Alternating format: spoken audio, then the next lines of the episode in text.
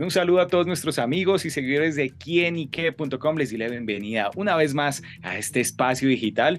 Hoy con un invitado muy, pero muy especial, un hombre que yo sé que ustedes conocen muy bien y es Sebastián Villalobos, quien, bueno, se metió en las cocinas a quemarse un poquito por ahí y, bueno, por nos trae unas grandes sorpresas en la nueva temporada de Top Chef VIP que veremos a partir del 13 de septiembre en Telemundo Internacional. Y por eso Sebas nos acompaña aquí para que nos cuente todos estos detalles. Sebastián, hermano, bienvenido.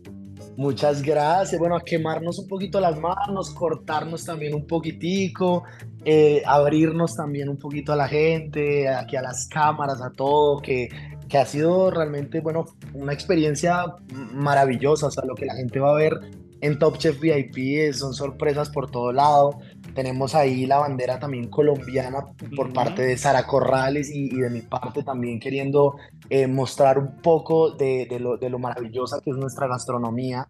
Eh, estamos enfrentándonos a gente durísima con conocimientos que yo, la verdad, antes de aceptar el proyecto no tenía ni idea que tenían. O sea, yo dije, bueno, no, todo el mundo va a llegar como yo, ¿me entiendes? Aquí, pero cuando tú empiezas a entrar y empiezas a conocer a todo el mundo, te das cuenta que que hay gente, pues evidentemente con, con conocimientos un poquito más amplios sobre la cocina. Y, y, bueno, nada, yo creo que eso fue también lo que lo hizo como tan, tan mágico y, y tan lo que fue.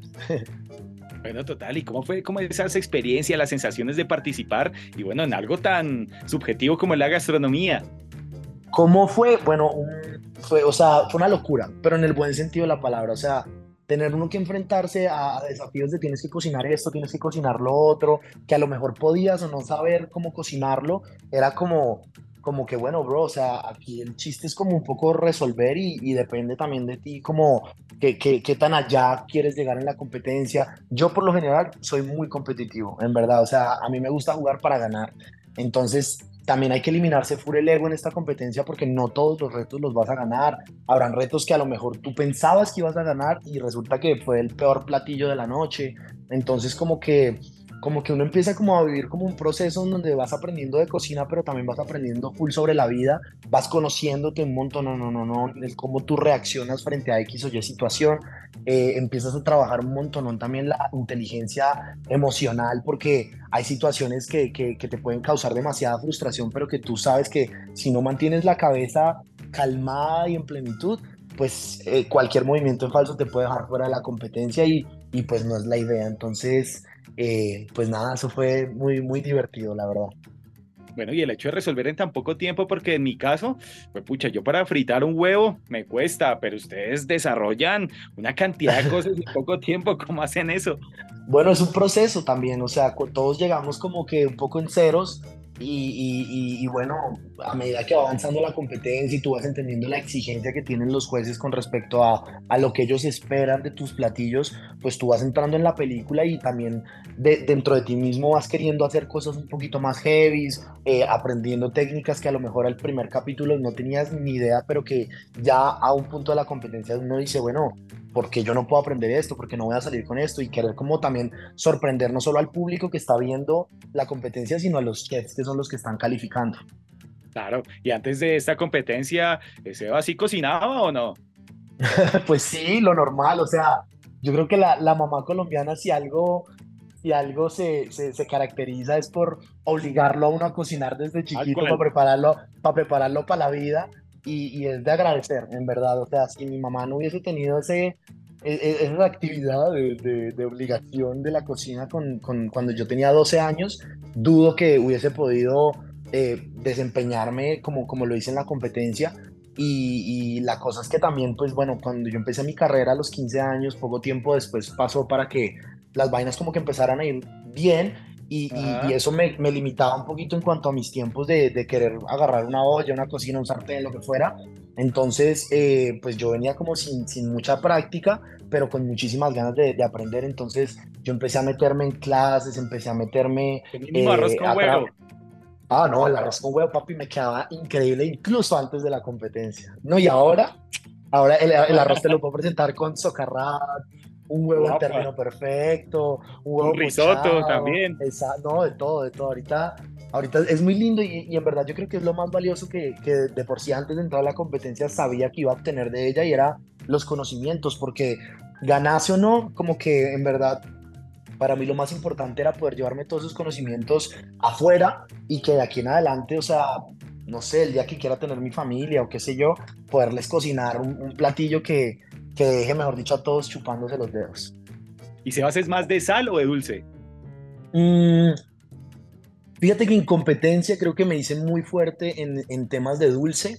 Em, creo que la, la, cocina dulce es mucho más metódica, más de seguir recetas, em, pero ahorita ya como que en, en, más tranquilidad, con más tiempo, sin tener un contrarreloj, siento que sí, sí me gusta mucho más la cocina salada, porque la cocina salada te da la oportunidad de, de, tomar riesgos en ella, de ser mucho más intuitivo, de saber si a lo mejor este ingrediente, cómo puede quedar con este, de, de, de sí, de, de, tener como un desarrollo ahí también creativo. Yo creo que la cocina es un arte y la cocina salada te da la posibilidad de convertir, o sea, no sé, de repente una, un cuchillo se vuelve el pincel y la preparación es tu lienzo, entonces ver qué le puede quedar mejor, tú haces esto, tal, tal, lo otro, le agregas un poquito, vas probando, mmm, esto le falta tal, tal, le falta acidez, pum, pim, pam, pam, pam, pam, pum.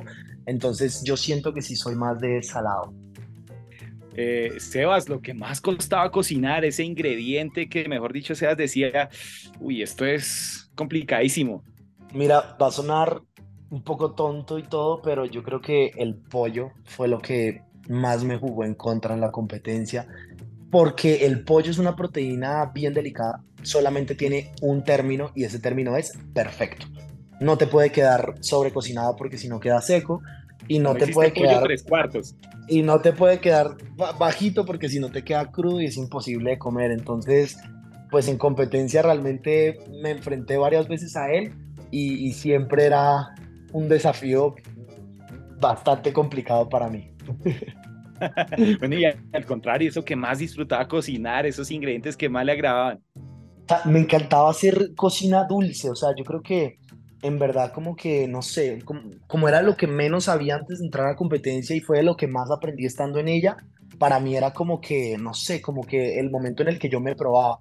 Entonces, cuando había algún reto de eliminación, algún reto que era importante, intentaba adaptarlo hacia, hacia la pastelería o hacia la comida dulce porque pues no sé, sentía que eso también me iba a dar como un poco más de garantías y, me iba a poner por encima de mis otros compañeros que a lo mejor hacían salado, que para mí era como ir, irse un poco a la segura de intentar hacer las cosas pues, pues diferentes y, arriesgarme y, y, que si me arriesgaba y me quedaba bien tenía muchas más oportunidades de ganar. Claro, en el brazo, ¿qué le pasó? ¿Con cuchillo ahí cocinando o algo? en el brazo no, ya fue fuera de la cocina. No, ojalá, menos mal no me pasó esto en cocina, porque imagínate, yo he cocinado solamente con una mano en estos días y eso, pero pues claramente me tardó muchísimo más, ¿no? Aquí estuve jugando fútbol y tuve una fractura en mi mano del metacarpiano tercero, del dedo, del dedo grosero. Oh. Entonces, pues ahí está recuperándose y pues en, en expectativa de que no tenga que tener cirugía ni nada por el estilo. Pues esperemos que no. Y con esa expectativa, ¿qué haría si se llega a ganar los 100 mil dólares de este premio en, oh my God. ¿Qué haría? Uy, ¿Qué no haría? Mejor dicho. Bueno, eh, una parte la invertiría en mi proyecto de música, que, que siento que también como que pues es, es, lo que me emociona hoy, hoy, hoy día con respecto a mi carrera.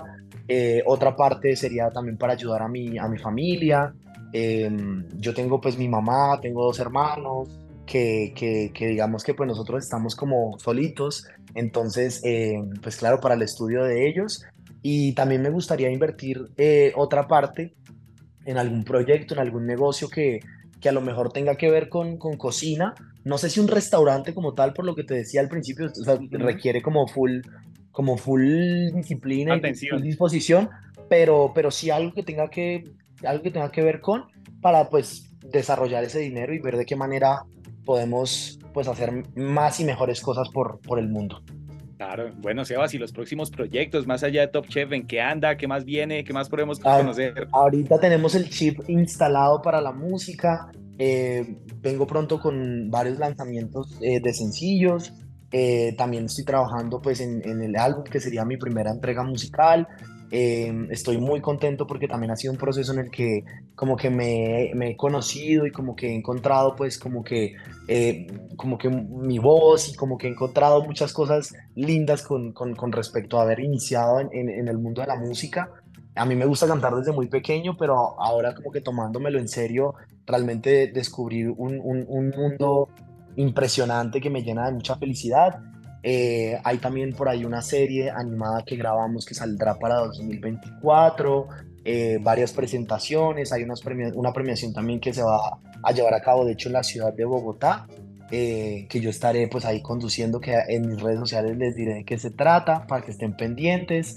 Y, nada, todo lo que la vida tenga preparado para mí. yo estoy en este momento ya, ya después de Top Chef, cualquier desafío que venga en puerta es un desafío para afrontar con, con las manos en, en la magia. A cocinarlo. Exactamente. Bueno, pues estaremos pendientes a todos esos proyectos de Sebastián Villalobos, pero bueno, todos amigos, todos pegaditos ahí el 13 de septiembre a través de Telemundo Internacional para ver las delicias y todo lo que preparó Sebastián Villalobos aquí en este Top Chef. Así que bueno, Sebas, gracias por estar con nosotros acá en quinique.com y envíle un saludo a todos nuestros seguidores. A toda la gente de Quinique, a ti David, muchísimas gracias por este tiempo que Dios los bendiga, que terminen de tener un excelente resto del día. Ya saben que tenemos la cita el 13 de septiembre, Telemundo Internacional. Y, nada, vamos a ver hasta dónde podemos llevar la bandera colombiana en la competencia. Sebastián Villalobos en quienique.com. El placer de saber, ver y oír más. Soy David Valencia. Nos vemos. A la próxima. Chao, chao. Hasta luego.